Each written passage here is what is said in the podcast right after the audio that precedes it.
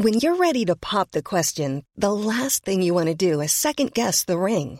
At Bluenile.com, you can design a one of a kind ring with the ease and convenience of shopping online. Choose your diamond and setting. When you find the one, you'll get it delivered right to your door. Go to Bluenile.com and use promo code LISTEN to get $50 off your purchase of $500 or more. That's code LISTEN at Bluenile.com for $50 off your purchase. Bluenile.com code LISTEN.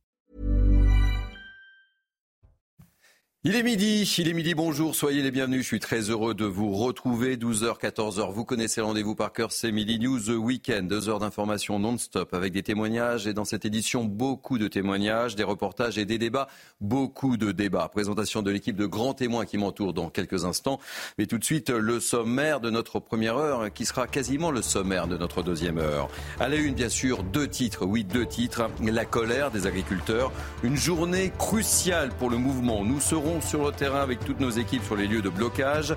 Le Premier ministre Gabriel Attal doit annoncer des mesures à effet rapide, nous dit-on.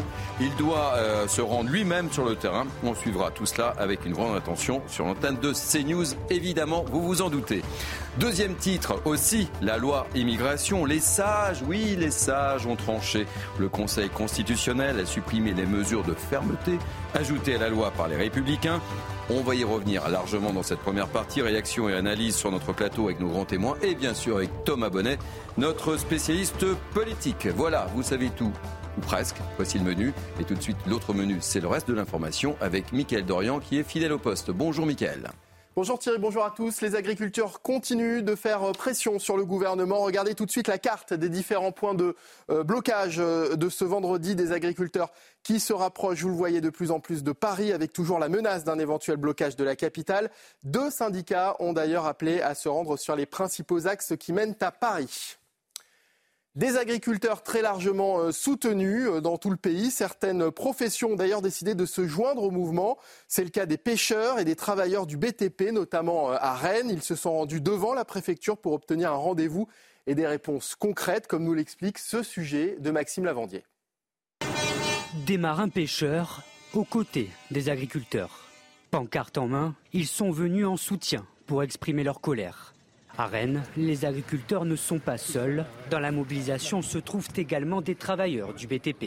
Leurs revendications sont similaires, comme l'affirme ce patron d'une entreprise. On est là en soutien au milieu agricole parce qu'on a les mêmes revendications. Donc, euh, au niveau des charges administratives, au niveau des charges sur le GNR, le gasoil. Les pêcheurs se retrouvent aussi dans le mouvement.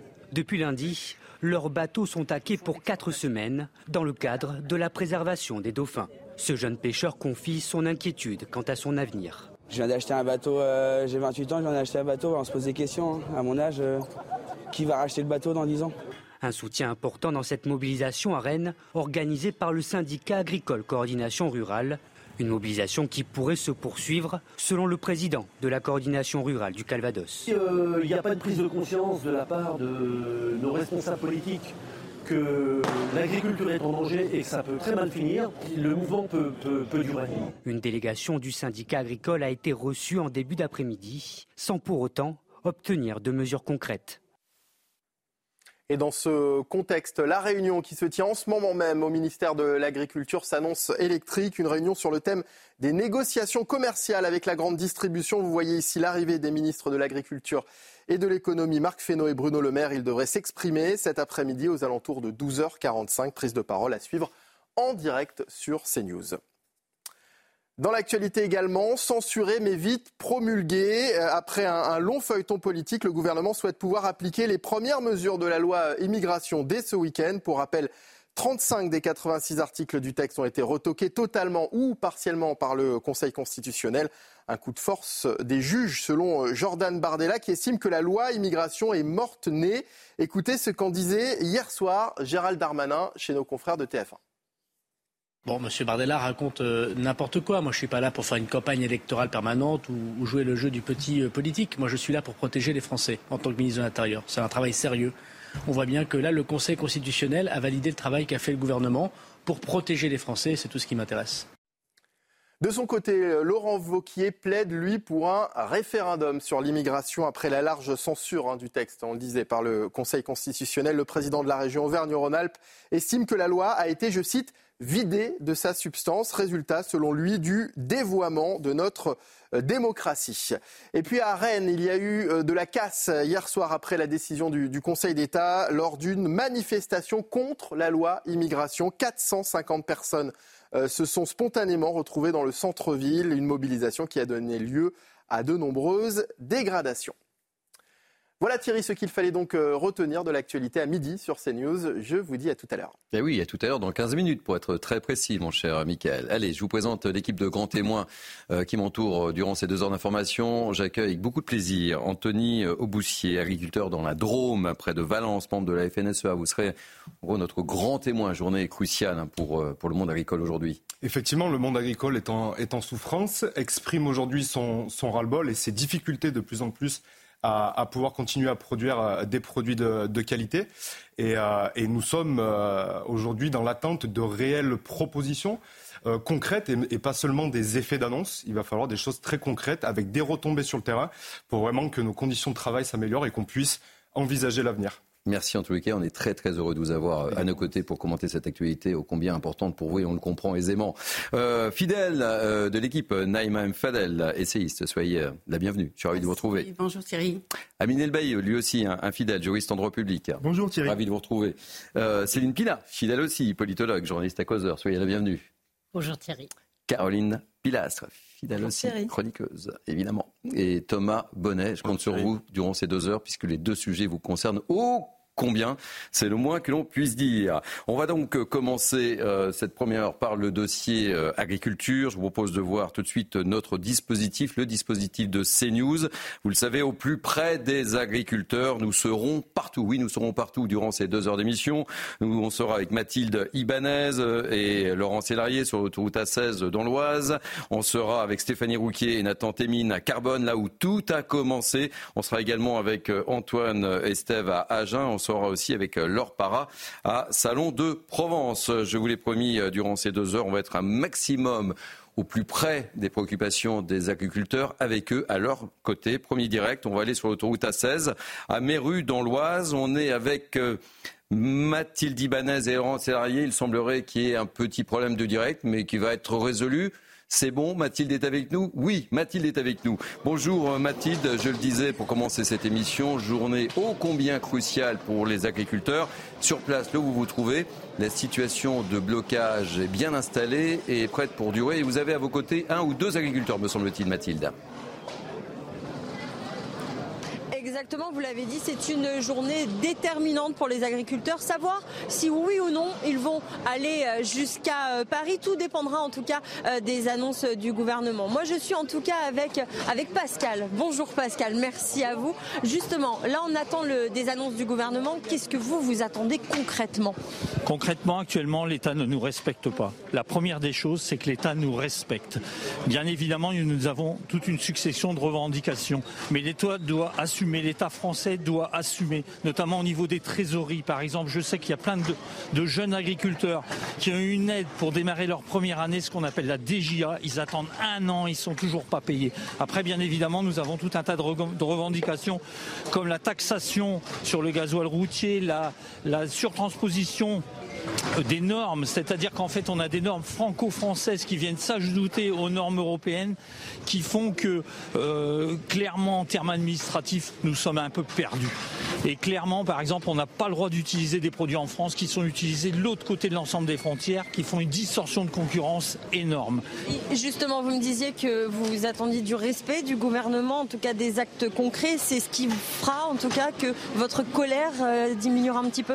Ben, Il faut surtout que toutes ces mesures là nous permettent d'avoir de la simplification et surtout de retrouver du revenu. Parce que la particularité d'une exploitation agricole, c'est de faire beaucoup d'heures de travail, mais d'être très très peu rémunéré à l'heure. Et tout ça, par rapport à un certain nombre de causes dont l'État est en partie responsable.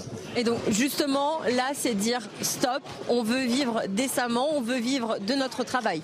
Stop. Aujourd'hui, l'agriculteur moyen en France a plus de 51 ans. On a des jeunes motivés derrière, mais ils impactent, enfin, ils vont embrasser notre notre métier que si notre métier il est vivable, c'est-à-dire qu'économiquement il puisse en tirer un salaire. Et aujourd'hui, dans bon nombre de nos exploitations, ça n'est pas possible. Bah, écoutez, merci beaucoup Pascal. Et justement, en parlant euh, des jeunes, eh bien écoutez, moi je suis avec Théo et Emilien. Merci à vous deux.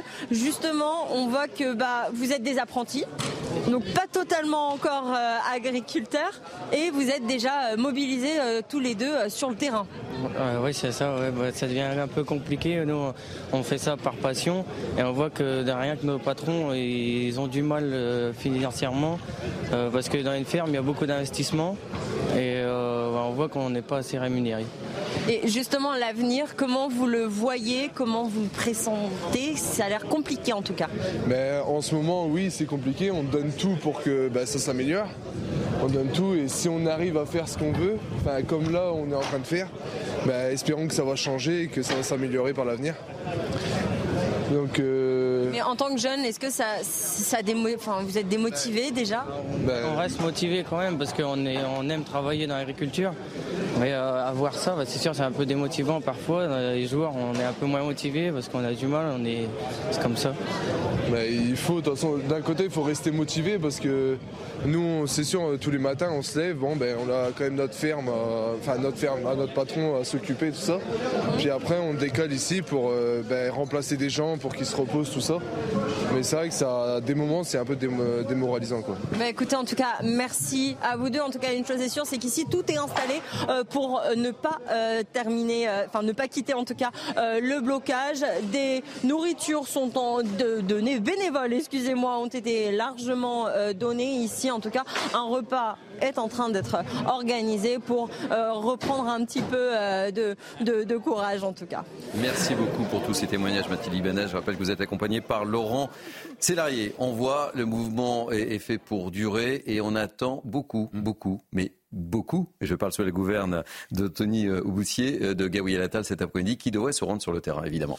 Oui, euh, on voit que les agriculteurs sont suspendus aux lèvres de Gabriel Attal. La question, en fait, c'est euh, que peut annoncer le Premier ministre euh, cet après-midi? Alors, il va se déplacer sur le terrain. Ça avait été une demande, d'ailleurs, euh, des, des fédérations euh, agricoles qui avaient été reçues à Matignon, de voir aussi le, le Premier ministre aller à, à leur rencontre. Les marges de manœuvre, en fait, sont assez limitées. Je parle sous votre contrôle, Anthony, mais on verra ce que peut annoncer le Premier ministre. Ce que l'on croit comprendre, c'est qu'il y aura sans doute deux trains de mesures. D'abord, des mesures d'urgence pour un effet très immédiat. On parle par exemple du gazole non routier, il pourrait y avoir des annonces en ce sens, sur le revenu des agriculteurs. Et puis, dans un deuxième temps, des annonces plutôt à moyen terme, peut-être par le, biais d'une loi qui serait discutée encore avec les, les interlocuteurs euh, du monde agricole. Euh, mais voilà, la question, c'est de savoir quelle annonce concrète peut faire le Premier ministre. Et surtout, est-ce qu'il y aura une volonté de la part du gouvernement de revenir sur les traités de libre-échange? Parce que c'est quelque chose qui revient énormément dans les revendications des agriculteurs. Ne pas importer en France des produits que l'on n'est pas autorisé à produire euh, nous-mêmes. Et sur ce sujet, on n'a pas eu visiblement l'impression qu'il y a une, une inflexion de la part du gouvernement. Effectivement, ce qu'on attend déjà de façon, et ce qui peut être mis en place de façon très rapide et concrète, c'est euh, notamment sur les taxes liées au GNR, qui est le, le gasoil non routier qu'on l'utilise pour euh, nos tracteurs. Et ça, ça va jouer directement sur les charges qui pèsent sur nos exploitations. C'est-à-dire que quand on parle de coûts de production, c'est ce que nous coûte à produire, par exemple, soit un kilo de blé, soit un kilo de, de pêche, par exemple. Nous, on a des charges qui ne font qu'augmenter. Donc ça peut être des charges liées au GNR, à l'électricité, aux intrants qu'on est amené à utiliser pour que nos cultures poussent correctement. Je pense là aux engrais, je pense là aux produits phytosanitaires par exemple, je pense là à l'eau d'irrigation. Tout ça fait que l'augmentation de tous ces coûts-là cumulés fait qu'on a un coût de production qui ne fait qu'augmenter aujourd'hui. Ça c'est une chose. Sauf que le prix de vente en face de nos produits, lui, stagne. Il est linéaire, voire même pire que ça, il arrive à baisser. Comment voulez-vous qu'une exploitation agricole aujourd'hui arrive à se constituer non seulement un revenu pour vivre, faire vivre sa famille, etc., mais en plus de ça, avoir le minimum de trésorerie nécessaire sur les exploitations pour faire face aux factures, pour faire face euh, aux investissements. Une exploitation agricole aujourd'hui doit sans cesse investir pour se protéger contre les aléas climatiques, par exemple, pour pouvoir mettre en place de nouvelles cultures, renouveler son verger. Donc euh, voilà, on peut déjà euh, espérer au minima ça sur une annonce dès cet après-midi. Ça serait le minimum. Après, ce qu'on attend aussi, c'est l'arrêt complet, stop, aux surtranspositions réglementaires. Voilà. Pour faire simple, l'Europe pose un cadre réglementaire à tous les pays membres de l'Union européenne. Voilà, la plupart des pays disent OK, ce cadre réglementaire, on le respecte, ça nous va, on n'ira pas plus loin. Il est déjà suffisamment contraignant. Sauf que nous, en France, vu qu'on recherche toujours l'excellence et qu'on veut faire toujours mieux que les autres, monde, que les autres euh, on rajoute des réglementations mm. et des normes en plus qui viennent se rajouter à ce cadre européen.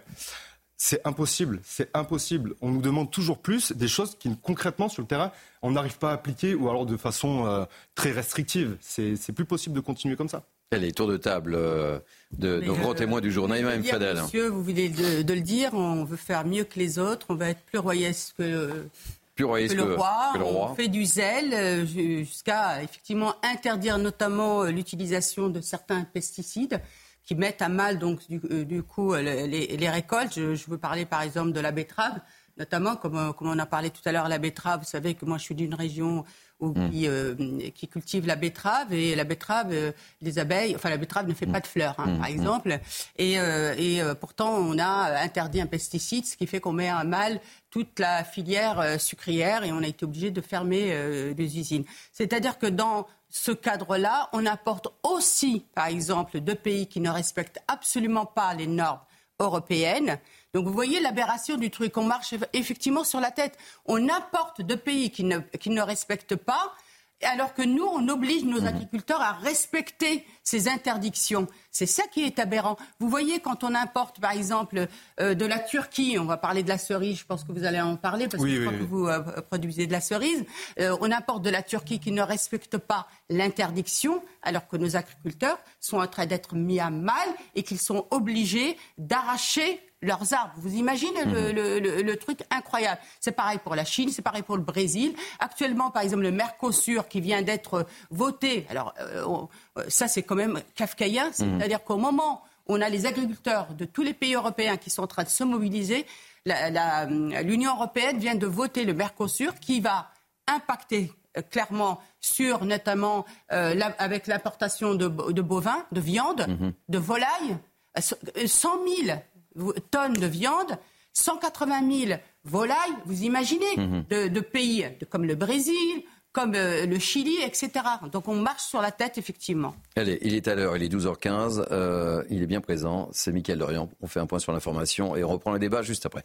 Les agriculteurs ont-ils bloqué Paris? La, FDSEA et les jeunes agriculteurs ont appelé euh, à des blocages sur les principaux axes qui mènent à la capitale. Des actions ont d'ailleurs commencé ce matin sur la N118 et un pic de ralentissement est attendu entre 14h et minuit. Le prix des euh, péages autoroutiers n'augmentera pas de plus de 3% cette année pour la plupart des réseaux. C'était la promesse de Clément Beaune, ancien ministre des Transports, en, novembre dernier. Comme chaque année, les tarifs augmenteront dès le 1er février, c'est-à-dire jeudi prochain. Et puis la Colombie en proie aux flammes depuis plusieurs jours. Au total, une trentaine d'incendies de forêt font rage dans euh, plusieurs régions. Des incendies attisés par la chaleur et la sécheresse en raison du phénomène climatique El Niño auquel le pays est confronté depuis plusieurs jours. Merci beaucoup, Mickaël. Donc, émission un peu spéciale en ce vendredi, évidemment. On va beaucoup parler d'agriculture. Euh, on va y revenir dans quelques instants, mais je voulais parler de l'autre sujet du jour avec vous, et notamment avec vous, euh, Thomas Bonnet. C'est la loi immigration. Je dirais le jour, le jour d'après. On peut dire ça comme ça. On vous le disait dès hier, les sages du Conseil constitutionnel ont un peu beaucoup censuré les textes et ça fait pas plaisir à la droite, Thomas. Non, alors euh, je crois qu'il y a trois fautifs et un perdant euh, dans cette affaire. Alors, les trois fautifs, d'abord, c'est le gouvernement, parce qu'on a eu un jeu de dupes euh, de la part du gouvernement qui a fait croire à une alliance avec la droite pour faire passer un texte. Puis finalement, on a un retour en arrière, donc c'est pas très compréhensible pour les Français. Euh, l'autre responsabilité, l'autre fautif, c'est sans doute les républicains, parce qu'ils ne pouvaient pas ignorer mmh. euh, que ces dispositions dans, le, dans, la loi immigration allaient être euh, censurées par le Conseil constitutionnel. Donc là aussi, il y avait une forme de jeu de dupe. Et le troisième fautif, c'est le Conseil constitutionnel, parce que c'est assez commode finalement pour eux de dire qu'il y a 32 cavaliers législatifs dans la loi immigration. Ça leur permet de ne pas avoir à se prononcer sur le fond de ces mesures, parce qu'on explique, pour bien expliquer aux gens, cavaliers législatifs, ça veut dire qu'on estime que les mesures, les articles dans la loi n'ont pas de lien avec l'objectif initial du texte. En clair, il faudrait un deuxième projet de loi qui porterait uniquement sur euh, les mesures euh, d'immigration. Le grand perdant dans cette affaire, ce sont les Français, en fait. Ah eux soutiennent très majoritairement et les sondages euh, des mesures de fermeté en matière d'immigration. Et ils assistent à un spectacle mmh. qui, d'une part, n'est pas très lisible et qui se fait au détriment de leur volonté. Alors maintenant, on a euh, des demandes de référendum, de révision de la Constitution, voire de nouvelles lois. Et ce que l'on entend dans euh, la sphère du gouvernement, c'est que c'est pas prévu mm. qu'on revienne sur ce sujet. Évidemment. Voilà. Donc on reste à un statu quo assez, assez dommage et dommageable pour, euh, pour les Français. Amine, c'était scénario d'un film annoncé, quoi. Oui, c'est le scénario d'un film annoncé depuis maintenant très longtemps. le logiciel politique sur lequel s'accorde les partis de droite pour lutter contre l'immigration est périmé. Il est périmé. Euh, bien plus qu'un référendum sur l'immigration, euh, bien plus qu'une modification simple de la Constitution, euh, il faut également, je crois, remettre en cause la place prépondérante du droit de l'Union européenne. Personne n'en parle. Mais vous savez qu'au-dessus des lois, il y a les traités européens. Les traités européens. Et aujourd'hui, en France, vous ne pouvez pas expulser euh, un certain nombre d'étrangers qui représentent une menace grave à l'ordre public parce que la vie privée familiale, l'article 8 de la CEDH, prime aujourd'hui sur la sécurité des Français. Et on assiste, depuis maintenant 30 ans, les LR le savent, ça fait 30 ans qu'ils sont au pouvoir, on assiste à une décadence intellectuelle, politique et morale sans précédent. Sans précédent. Et aujourd'hui, euh, force est de constater, malheureusement, euh, que l'opposition, le RN comme LR, mmh ont contribué indirectement à voter une loi qui chaque année va permettre de régulariser 10 000 clandestins. 10 000 clandestins. Voilà. Donc on en est là aujourd'hui. Euh, je trouve d'ailleurs que euh, c'est un échec politique majeur également euh, pour, pour l'opposition parce que le Conseil constitutionnel a priorisé la préférence étrangère par rapport à la préférence nationale. Tout le monde a parlé de victoire idéologique force est de constater qu'aujourd'hui, on fait face à une décadence politique et intellectuelle sans précédent. Sans précédent. Et c'est ça qui m'écœure aujourd'hui. Céline et Caroline, je voulais vous entendre sur le sujet. On va, on va poursuivre après la pause, évidemment, mais votre réaction. Scénario d'un euh, échec annoncé. Oui, bien sûr que c'est la chronique d'un échec annoncé, mais euh, dans le fond, tout le monde s'en moque un petit peu parce que ça rebat malgré tout les cartes. Autrement dit, tout le monde se doutait qu'à partir du moment où le gouvernement demandait euh, au Conseil constitutionnel d'examiner la loi, en fait, il lui demandait une censure. Ce qu'a répondu très vite Laurent Fabius, ça a été de dire je ne suis pas là pour vous sauver quand vous faites hmm. des conneries. Donc, mais il l'a fait quand même. Il l'a fait de façon hypocrite et pas très courageuse en disant OK, je vous rends le service, je vous donne la loi que vous désirez, mais euh, je vous laisse malgré tout le merdier parce que je dis très clairement. C'est un festival là. Euh. Mais, parce qu'en fait, je dis très clairement. C'est assez cash. C'est pas, c'est pas lié au fond. C'est lié à l'histoire des cavaliers législatifs. Donc, il ne lui donne pas un quitus moral, loin de là. Et qu'est-ce qui se passe en fait? Le gouvernement en face a pris les Français pour des imbéciles. Mais le problème, c'est qu'il l'a fait ouvertement et dans un délai très court. Donc tout le monde l'a vu. Et qu'est-ce qu'il a donné comme cadeau à son opposition? Une ligne politique euh, claire et lisible. Autrement dit, aujourd'hui, vous avez le RN et LR qui dit écoutez, les Français veulent de la fermeté sur les questions d'immigration. On n'a que deux solutions c'est revoir la Constitution et aller vers le référendum. Exactement ce que veulent les Français. Donc le gouvernement les a pris pour des imbéciles, les autres se sont fait peut-être rouler dans la farine, mais à la limite, se faire avoir une fois, c'est de la faute eh du gouvernement. S'ils mm. se font avoir une deuxième fois, à ce moment-là, ce sera leur faute. Mais pour l'instant, ils sont victimes dans cette histoire. Donc, à mon avis, celui qui s'est tiré une balle dans le pied en croyant faire le malin, comme d'habitude, c'est notre président. Caroline, vous savez quoi? On va partir en publicité et je vous donne euh, la parole juste après, si vous me l'accordez. Avec grand plaisir, bien sûr, vous êtes le chef. si je puis me permettre. Allez, on a beaucoup de choses à évoquer euh, ensemble, évidemment, avec les deux thèmes. Euh, la colère et les attentes du monde agricole avec notre invité exceptionnel Anthony Auboussier. Et puis évidemment, on reviendra très rapidement sur cette loi immigration avec notre grand spécialiste. Plein de choses encore à nous dire là-dessus, Thomas Bonnet. Allez, à tout de suite. Il est pratiquement 12h30, vous êtes bien sur Midi News Weekend, nous sommes ensemble jusqu'à 14h. Je représente l'équipe de grands témoins dans quelques instants, l'équipe de grands témoins qui m'entoure, mais tout de suite un point sur l'information avec Mickaël Dorian. Censuré mais promulgué dans les heures qui viennent. Après un long feuilleton politique, le gouvernement souhaite pouvoir appliquer les premières mesures de la loi immigration dès ce week-end. Pour rappel, 35 des 86 articles du texte ont été retoqués totalement ou partiellement par le Conseil constitutionnel. À il y a eu de la casse hier soir après la décision justement du Conseil euh, euh, constitutionnel lors d'une manifestation contre la loi immigration. 450 personnes se sont spontanément retrouvées dans le centre-ville, une mobilisation qui a donné lieu à de nombreuses dégradations. Et puis, Laurent Vauquier plaide pour un référendum sur l'immigration après la, large censure du texte. Le président de la région euh, Auvergne-Rhône-Alpes estime que la loi a été, je cite, vidée de sa substance. Résultat, selon lui, du dévoiement de notre démocratie. Merci beaucoup, Mickaël. On retrouve dans 15 minutes. Je vous présente l'équipe qui m'entoure avec euh, notre invité exceptionnel, Anthony euh, Auboussier, agriculteur dans, dans la Drôme, que je suis ravi d'accueillir évidemment. Euh, Naïma Mfadel, une Pina, Karine Pilas, euh, Amine Elbaï. Dans la deuxième heure, on aura Joseph Tounel qui prendra votre place, mon cher Amine. On continue très rapidement sur la loi immigration qui a été un petit peu retoquée, c'est moins qu'on puisse dire, par les sages. Je ne vous ai pas posé les questions, ma chère Karine Pilas. Et ensuite, on, on, aura un certain nombre de réactions que je voudrais, faire vous, vous faire écouter. Je rejoins votre analyse à tous. Évidemment que cette loi a été expurgée de son fond, mais ça a leurré qui à l'arrivée hein? Personne. Je pense que M. Macron se réjouit de l'abrogation. Les sages ont fait de la politique. Il y a une idéologie, c'est de la politique pure et dure. L'idéologie est à gauche et ou à l'extrême gauche.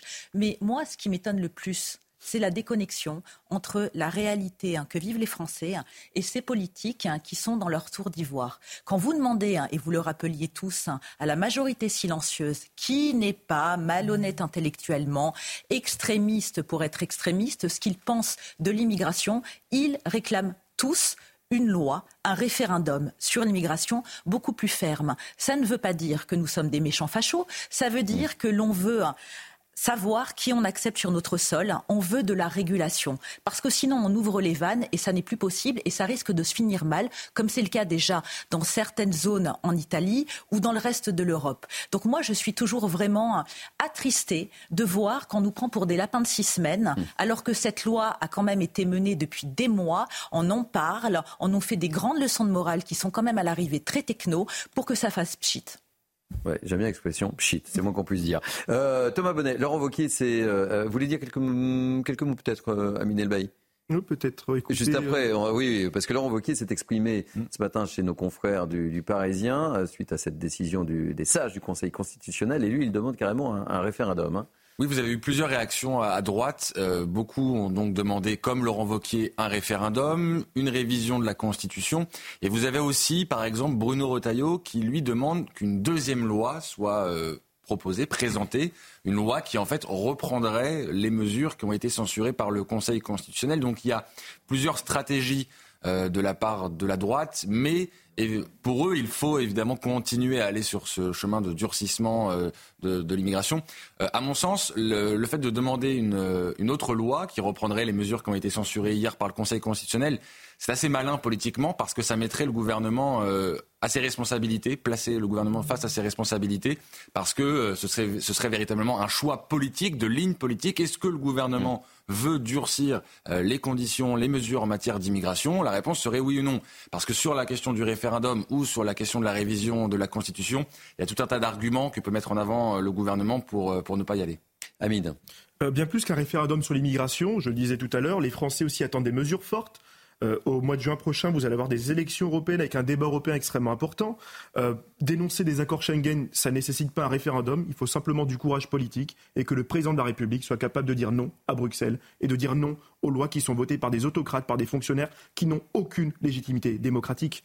Mais là où euh, j'attire votre attention, Monsieur Cabane, c'est que le président de la République avait promis avec le gouvernement une nouvelle loi. Et souvenez-vous laquelle? C'était l'AME, mmh. l'aide médicale d'État. Mettons fin à cette injustice qui coûte plus d'un milliard d'euros chaque année par an, mm. alors que deux Français sur trois n'ont pas les moyens pour se soigner. Et je me souviens très bien d'ailleurs des travaux qui avaient été exposés ici même sur ce plateau de télévision par Patrick Stefanini, mm. un éminent cadre de la droite, qui a été missionné euh, pour avec Claude Evin, avec Claude ancien ministre, pour effectivement démontrer ce que représente mm. le poids de l'immigration sur les finances publiques.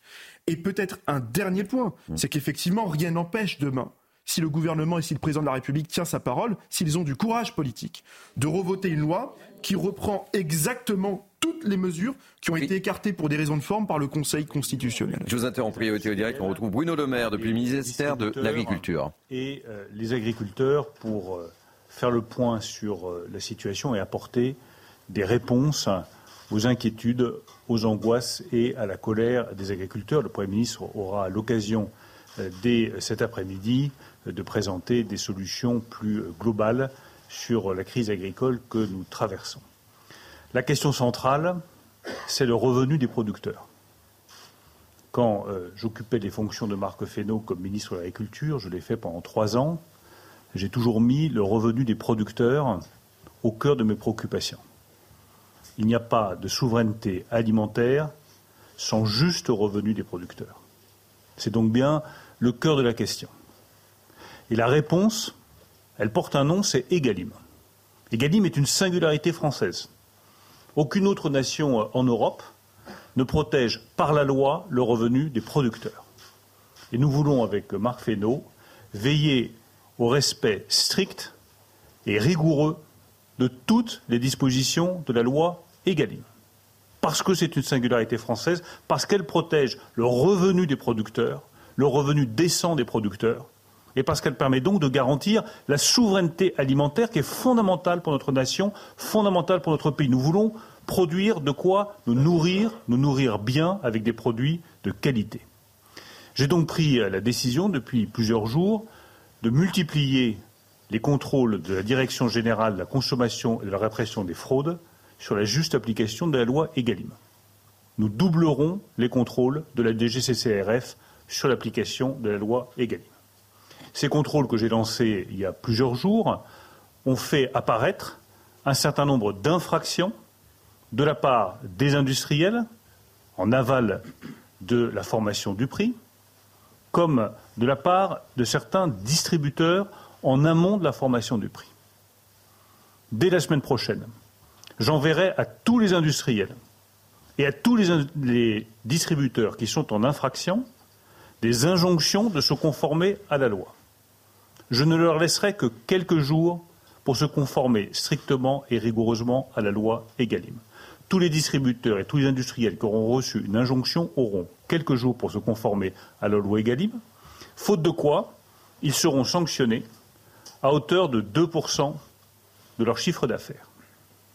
Je serai intraitable sur le respect strict, plein et entier de toutes les dispositions de la loi Egalim. Qu'il y ait encore des contrats dans lesquels il n'y a pas de transparence, qu'il y ait encore des accords qui soient conclus sans contrat, ou sans clause de révision des prix, c'est totalement inacceptable.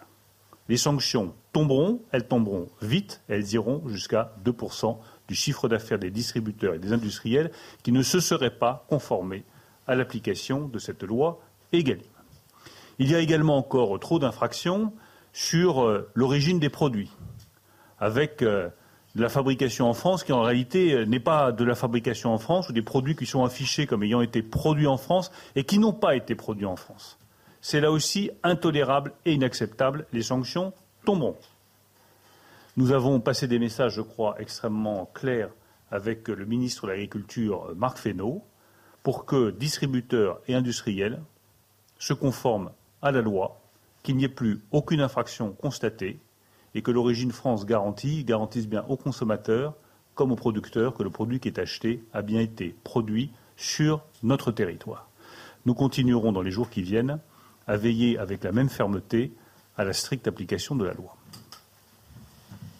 Merci beaucoup, cher Bruno. Euh, merci de ta venue ici au ministère de l'Agriculture que tu connais bien pour évoquer avec les distributeurs, les transformateurs et les agriculteurs euh, la question de la rémunération. Vous voyez bien que la crise euh, qui est face à nous est une crise de rémunération et donc une crise de revenus des agriculteurs, une crise aussi euh, sur un, certain nombre de sujets euh, autour des normes euh, françaises ou des normes européennes, des surtranspositions ou de normes européennes qui peuvent être mal comprises ou qui posent des difficultés réelles à nos agriculteurs. Et puis évidemment, un sujet de est-ce qu'on veut ou pas la souveraineté au niveau national comme au niveau européen, c'est quand même une crise aussi de ce qu'est la philosophie générale de nos politiques publiques en direction de l'agriculture.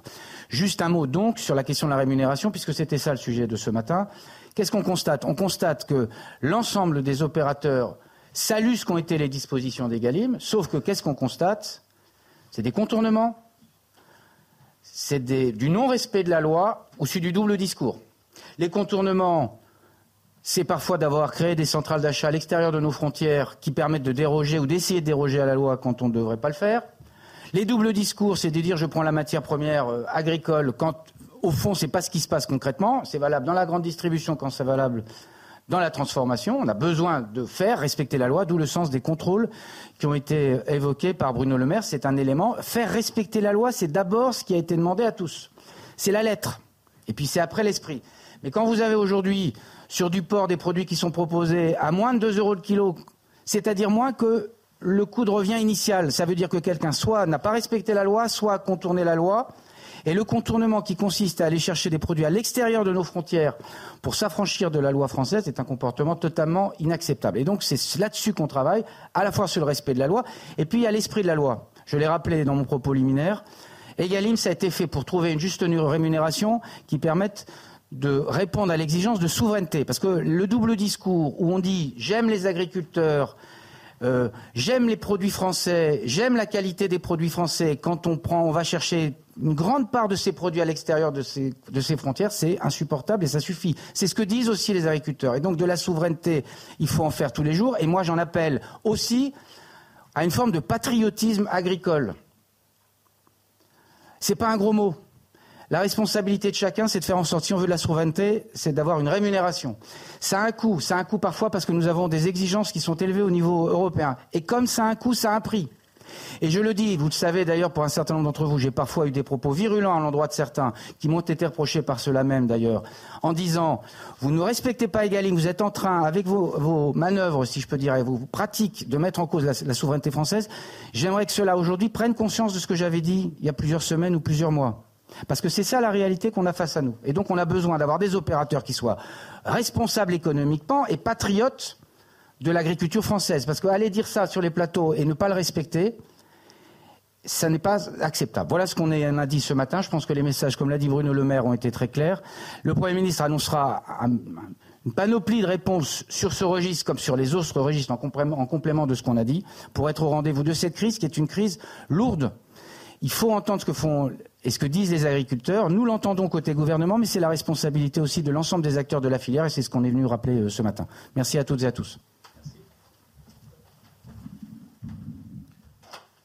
Voilà, c'était euh, la priorité au direct. Hein. Bruno Le Maire, ministre de l'économie, et Marc Fesneau, ministre de l'Agriculture. Depuis le ministère de l'Agriculture, où se déroulait ce matin, c'est le hasard de calendrier, hein, Thomas, je parle sous votre gouverne, où se déroulait le suivi des négociations commerciales avec la grande distribution. Parfois, le hasard fait bien les choses ou mal les choses, j'en sais rien. On va peut-être d'abord euh, poser la, la question à, à Anthony, euh, qui est notre grand, grand, grand, grand témoin. Euh, bon, J'ai pas 50 000 questions à vous poser, Anthony. Ils vous ont convaincu ou pas là Vous êtes satisfait là euh non, mais écoutez, quand j'entends des mots comme inquiétude ou angoisse déjà sortir de, la, bouche de Monsieur le Maire, j'ai envie de lui dire, mais Monsieur le Maire, venez voir un petit peu. de l'Agriculture, comme l'a dit euh, Marc Fesneau. Monsieur le maire, descendez un petit peu sur les points de blocage à mm. différents endroits et vous verrez que inquiétude et angoisse, mais ce sont des mots sous-pesés. On se, moque de nous en, mm. disant ça, c'est pas possible. Mm. On est face à un gouvernement qui est complètement hors sol, complètement déconnecté et qui n'a aucunement conscience de la gravité de la situation, inquiétude et angoisse. Non, mais c'est pas ça la réalité. Mm. Je l'entends parler de la loi Egalim. Aujourd'hui, clairement, M. Fesneau, s'il nous dit Ah ben oui, la loi Egalim, on se rend compte qu'elle n'est pas respectée. Ah, bien sûr, elle n'a jamais été respectée. Bah Depuis que cette loi a été promulguée, elle n'a jamais été respectée. Hmm. Le seul mérite qu'elle a, c'est d'être inscrite quelque part dans un texte. C'est tout. Elle n'a jamais été respectée. Et on découvre aujourd'hui que oui, il y a certaines entreprises qui ont trouvé des moyens de contourner la loi, machin et hmm. tout. Mais ça a toujours existé. Hmm. Toujours. Donc, euh, doublement des, euh, des, contrôles de la DGCCRF depuis quelques jours. Mais c'est pas depuis quelques jours qu'il fallait les doubler, voire même les tripler, les contrôles. C'est depuis bien plus longtemps que ça. Bah, là, ils ont un peu la pression, hein, parce que les agriculteurs euh, prennent la direction de la capitale. Quoi. Ah, bah oui, bien sûr, là, ils commencent à sentir l'odeur du fumier arriver. En fait, euh, c'est pas ça, c'est comme tout, en fait. C'est comme hmm tout, c'est désespérant. Hmm Venir là, nous dire tout à coup qu'ils se sont réveillés pour se rendre compte que effectivement, Egalim n'était pas respecté, hmm. tout à coup nous dire on va faire des, euh, des contrôles, vous allez voir ce que vous allez voir, hmm. et puis nous parler effectivement de la détresse de nos agriculteurs comme s'ils ne le savaient pas. Mais vous vous rendez compte? Hmm. Ils se réveillent maintenant. Mais c'est terrible. Nous, ce qu'on attend de nos politiques, comme de nos parlementaires, qu'ils soient en responsabilité, c'est qu'ils répondent quand ils sont euh, au courant de problèmes, de sujets qui concernent les Français en général, et on peut parler aussi de ce qui se passe avec euh, la loi sur l'immigration, qu'ils soient en responsabilité et qu'ils rendent compte à la nation et qu'ils fassent ce qu'il y a à faire. Hmm. Là, vous vous rendez compte qu'ils nous parlent euh, notamment du porc, mais vous savez qu'on importe du porc de Chine qui est élevé dans des immeubles dans des immeubles à étage. Hmm. Vous vous rendez compte alors qu'aujourd'hui, on met au désespoir nos agriculteurs avec ces normes autour effectivement de cet élevage. Moi, je, veux vous dire, hein, c'est un gag hein, ce hmm. qu'on vient de voir là. C'est un gag et c'est du foutage de gueule. On retournera sur le terrain également, prendre la température, savoir un petit peu quelles sont les, réactions en plus de celles de, qu'on a pu vivre avec vous, euh, mon cher Anthony. Euh, Thomas, c'est vrai que cette réunion était prévue, euh, ils n'avaient pas prévu qu'il y ait une grogne qui s'installe comme ça. Hein. D'ailleurs, la communication autour de cette réunion elle a lieu parce qu'il y a la crise eh agricole. Euh, Sans quoi on n'en parlerait pas? Je vous cache pas que je suis assez inquiet quand j'entends euh, Bruno Le Maire et Marc Fesneau parce qu'on en est encore au stade du diagnostic mm. là ce matin. Mm. Alors qu'on attend des réponses à 17h de Gabriel Attal. Cet après-midi. Alors la primeur des réponses va être donnée au Premier ministre. Bien sûr. Forcément. Et là, on en est au diagnostic. Les, panneaux retournés dans les villes, ça date pas d'il y a deux semaines. C'était déjà à l'automne dernier, si, si je me trompe pas, à l'hiver dernier. Tout, au long de, l'automne dernier, avec euh, pour mot d'ordre, on marche sur la tête. C'est ça. Exactement. Donc cette crise, cette crise, elle vient de loin. Marc Fesneau n'a pas été nommé au ministère de l'Agriculture lors du dernier remaniement. Il était déjà ministre de l'Agriculture, donc il aurait pu anticiper, euh, voir venir cette colère. Et là, on en est aujourd'hui encore à un diagnostic. C'est assez inquiétant. On est face à un gouvernement qui apparemment découvre les mots de l'agriculture. Il y a un problème sur le mot. Les précédents aussi, non Il y a un côté, c'était spectaculaire dans le cas de Marc Fesneau. Il y avait un côté retenez-moi où, je, fais un malheur. Vous voyez le mec tout maigrichon devant la grosse brute en train de dire non mais j'y vais pas parce que moi j'ai de la dignité. Donc c'était surréaliste. On avait l'impression que c'était lui le syndicaliste et que c'était lui qui était là en train de dire oui de toute façon. Je tape du poing sur la table. Euh, les industriels trafiquent, les distributeurs ne sont pas honnêtes, etc. Sincèrement, la question des marges arrière sur les distributeurs, on en parle depuis combien de temps? Ah Des décennies. Même pas hein. six mois, c'est des décennies. Mhm. Donc on se moque de tout le monde. Pourquoi est-ce qu'aujourd'hui le gouvernement réagit? Parce qu'il a peur. Bah, évidemment. Celui qui a peur et qui est angoissé, c'est le gouvernement. Celui qui a hmm. peur de quelque part des gilets hmm. verts, euh, qui hmm. seraient des gilets jaunes bis, mais peut-être mieux organisés et mieux structurés, c'est le gouvernement. Qui, quel roi est nu aujourd'hui? C'est le gouvernement.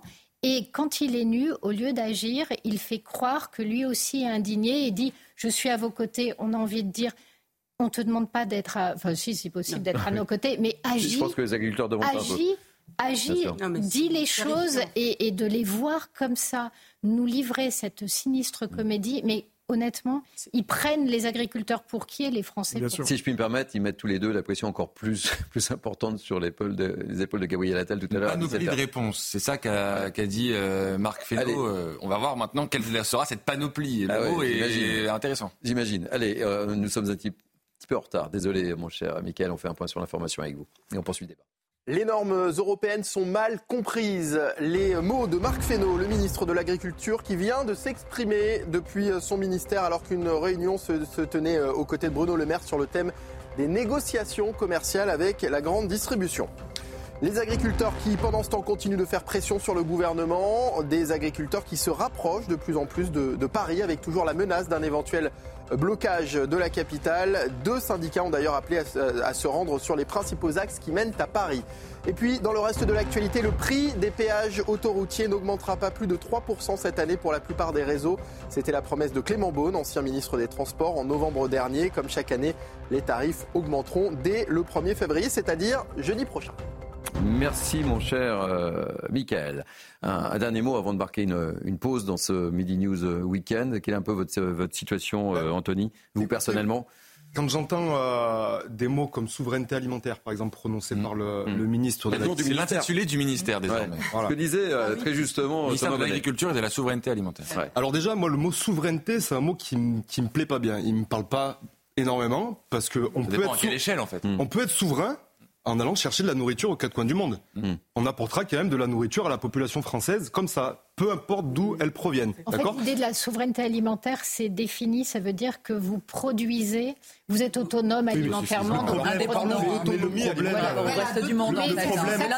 Le problème est quand même le même non, non, mais moi j'aimerais bien l'entendre jusqu'au bout. Oui. Voilà. Et donc du coup, tout ça pour dire. Priorité aux spécialistes. L'autonomie alimentaire, aujourd'hui, on en est loin. On, va même à contresens de l'autonomie alimentaire en perdant tous les paysans de jour, jour après jour.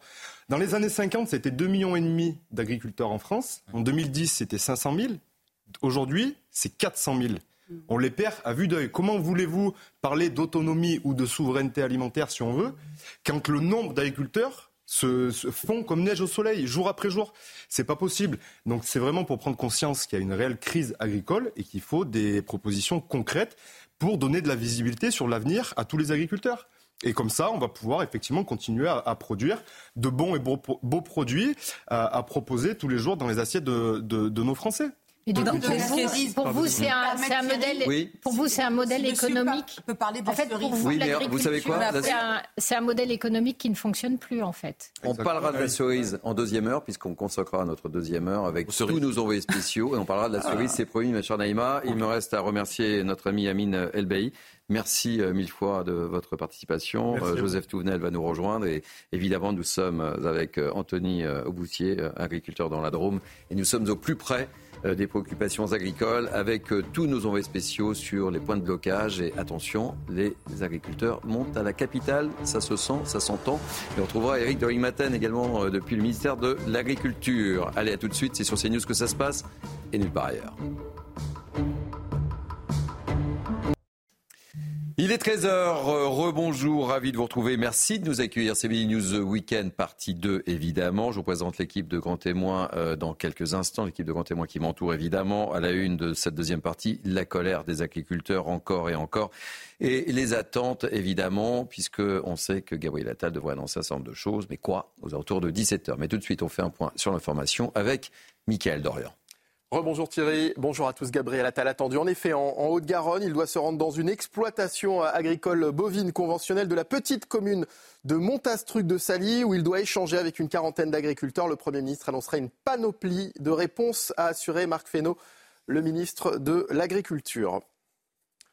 Le mouvement de blocage des agriculteurs se propage dans le sud-est, comme sur l'autoroute A54 au niveau de Salon de Provence. Les agriculteurs des Bouches-du-Rhône ont passé leur première nuit euh, dans ce secteur. Écoutez euh, Romain Blanchard, le président de la FNSEA des Bouches-du-Rhône. Il répondait euh, tout à l'heure au micro de leur para. Le mouvement lancé par la FNSEA et les JA, c'est un mouvement des agriculteurs, pour les agriculteurs, par les agriculteurs. On veut éviter toute récupération politique. Nous sommes des mouvements apolitiques, nos syndicats. On sait qu'on s'est découvert beaucoup d'amis ces 48 ou 72 dernières heures, mais si on avait eu des amis depuis 30 ans, ben, on n'aurait pas eu à se mobiliser aujourd'hui. Si euh, M. Attal arrive à régler en 4 jours les problèmes sur lesquels nous alertons à corps et à cri depuis 30 ans, euh, ça nous posera quelques questions, euh, soit sur son talent, soit sur le manque de conviction de ses prédécesseurs. Une cagnotte a été créée pour la famille d'Alexandra Sonac. Plus de 11 000 personnes ont déjà participé. L'agricultrice de 36 ans euh, euh, laisse derrière elle son mari Jean-Michel et sa fille cadette. Sa deuxième fille Camille a été euh, également tuée dans le même accident. Une marche blanche aura lieu demain à proximité du lieu du drame à Pamiers. Brigitte Macron a, d'ailleurs rendu hommage à, cette agricultrice et, à sa fille. La première dame s'exprimait ce matin chez nos confrères d'RTL. Je vous propose de l'écouter. Solidarité, mon émotion aussi face à ce qui s'est passé à Pamiers. Ça, véritablement, ça c'est c'est abominable ce qui s'est passé à Pamiers. Donc cette jeune agricultrice et sa fille. J'ai rencontré aussi, mais à, d'autres occasions, des agricultrices ou des femmes d'agriculteurs. Faut voir leur vie. Ce sont parce que leur mari travaille énormément, les, revenus sont très insuffisants, et elles sont complétées par un travail, un autre travail, plus le travail à côté de leur mari. Faut, faut, parler d'elles, parce que c'est énorme ce qu'elles font à côté d'eux. Et leur travail, c'est 365 jours sur 365 on en a bien conscience. Ça fait partie des, préoccupations du président, ça l'inquiète ce mouvement complètement. c'est très bien ce qui se passe. Je l'ai eu au téléphone tout à l'heure. Il sortait de l'avion, il savait exactement ce qui était en train de se passer. Et il suit de très près. Tout le préoccupe. Rien n'est anodin. Rien. Non, non, tout le préoccupe. Et franchement, ce n'est pas la, présidente du fan club qui dans le reste de l'actualité, la suite du feuilleton autour de la loi immigration et la grosse déception des républicains qui ont vu une grande partie de leurs amendements censurés par le Conseil euh, constitutionnel. Leur patron ne cache pas sa colère. Éric Ciotti dénonce, je cite, un hold-up démocratique. Écoutez. aujourd'hui, c'est un échec pour la France. C'est surtout euh, un hold-up démocratique qui prive euh, le peuple français de sa souveraineté. La collusion entre M. Macron et M. Fabius est, très grave. Je veux dire ce matin ma colère. Je veux dénoncer cette collusion entre M. Macron et M. Fabius cette complicité euh, pour faire obstacle à la volonté du peuple français qui veut moins d'immigration. Voilà donc Thierry ce qu'il fallait retenir de l'actualité à 13h sur CNews. À tout à l'heure. À tout à l'heure dans 15 minutes très précisément. C'est la dernière ligne droite pour Mini News Weekend. Je vous présente euh, mes grands témoins du jour avec notre grand, grand, grand témoin du jour. Avec euh, beaucoup de plaisir, Anthony euh, Auboussier, ravi de vous accueillir. Vous êtes, je le rappelle encore une fois, agriculteur dans, dans la Drôme, membre de la FNSEA et producteur de cerises. Comme le disait Naïma Mfadel. On parlera des problèmes de, de cerises tout à l'heure, évidemment. Naïma Mfadel qui nous accompagne depuis une heure déjà. Joseph Touvenel qui nous a rejoint. Ravi de vous accueillir, directeur de rédaction Capital Social, un fidèle de toujours en pleine forme, Céline Pina, Caroline Pilast et Thomas Bonnet. Alors, CNews, vous le savez, est au plus près de nos agriculteurs, évidemment. Nous sommes à côté des agriculteurs. On va retrouver tout de suite sur le terrain Stéphanie euh, Rouquier, qui est accompagnée par Nathan Témine, qui est à Carbone, là où tout un peu a commencé. Euh, bonjour ma chère euh, Stéphanie. Alors évidemment, euh, pression maximale sur les épaules de Gabriel Attal, puisque à vos côtés, je suppose que les agriculteurs attendent avec impatience que Gabriel Attal va leur annoncer aux alentours de 17h, puisqu'on sait maintenant à peu près l'horaire prévu. Oui, effectivement, ces agriculteurs ne parlent que de ça ici. Vous pouvez bien imaginer, ils sont toujours mobilisés, motivés euh, en plein milieu de cette autoroute A64 qui bloque maintenant depuis plus d'une semaine. Et aujourd'hui, eh bien, c'est une journée cruciale pour eux car les annonces qu'ils attendent, eh bien, elles vont enfin tomber. donc, selon nos informations, Gabriel Attal va se rendre dans une ferme un peu plus au sud de Carbone où nous nous trouvons. Eh bien, il va rencontrer dans cette ferme l'exploitant de la ferme, bien sûr, plusieurs autres mais également Jérôme qui est l'éleveur bovin à l'origine de ce mouvement. Jérôme nous a confirmé qu'il avait bien sûr reçu l'invitation. Il a même pu échanger par téléphone avec des conseillers du Premier ministre. Alors, ces agriculteurs nous disent tous qu'ils espèrent du gouvernement des annonces extrêmement fortes. Ils nous disent tous que ce sera pour eux hors de question d'avoir des petites mesurettes à court de chèques ou à coup de primes. Ils veulent de vraies belles annonces. Ou sinon, eh bien, ils nous ont déjà prévenus. S'ils estiment que ces annonces ne sont pas à la hauteur, eh bien, ils sont prêts à rester ici, sur l'autoroute, plusieurs semaines. Merci beaucoup, ma chère euh, Stéphanie Rouquier. Je rappelle que vous êtes accompagnée donc euh, par Johan Demarle et non pas par Nathan Témine. Merci pour euh, ces précisions. Pression maximale sur les épaules de Gabriel Attal, mon cher Anthony. Effectivement, là, comme je l'ai dit tout à l'heure, euh, le monde agricole euh, dans son ensemble, toutes filières confondues, et ça c'est vraiment historique, c'est que là, toutes les filières sont touchées par euh, cette crise, par, par des contraintes de production, par des, des accumulations de charges, etc. ça peut toucher aussi bien les céréaliers que les producteurs de fruits et légumes, que les viticulteurs, que les éleveurs. Que, mmh. Voilà, c'est vraiment toutes filières confondues, et ça c'est assez remarquable pour le, pour le signaler. Quand je vois des, les points de blocage, alors moi j'étais sur un point de blocage à bord de péage dans la Drôme, euh, où j'ai passé 48 heures jusqu'à hier soir. Je les ai quittés aujourd'hui pour pouvoir être avec vous et justement exprimer. merci en tous les cas, euh, c'est important. Mais de rien, exprimer un petit peu la, la, la, la colère et la gronde euh, qu'il y a actuellement dans les campagnes. Euh, c'est 55 000 agriculteurs qui étaient de partout en France sur les blocus. Pareil, c'est énorme. C'est énorme. On a souhaité euh, bloquer les axes autoroutiers ou les axes de communication.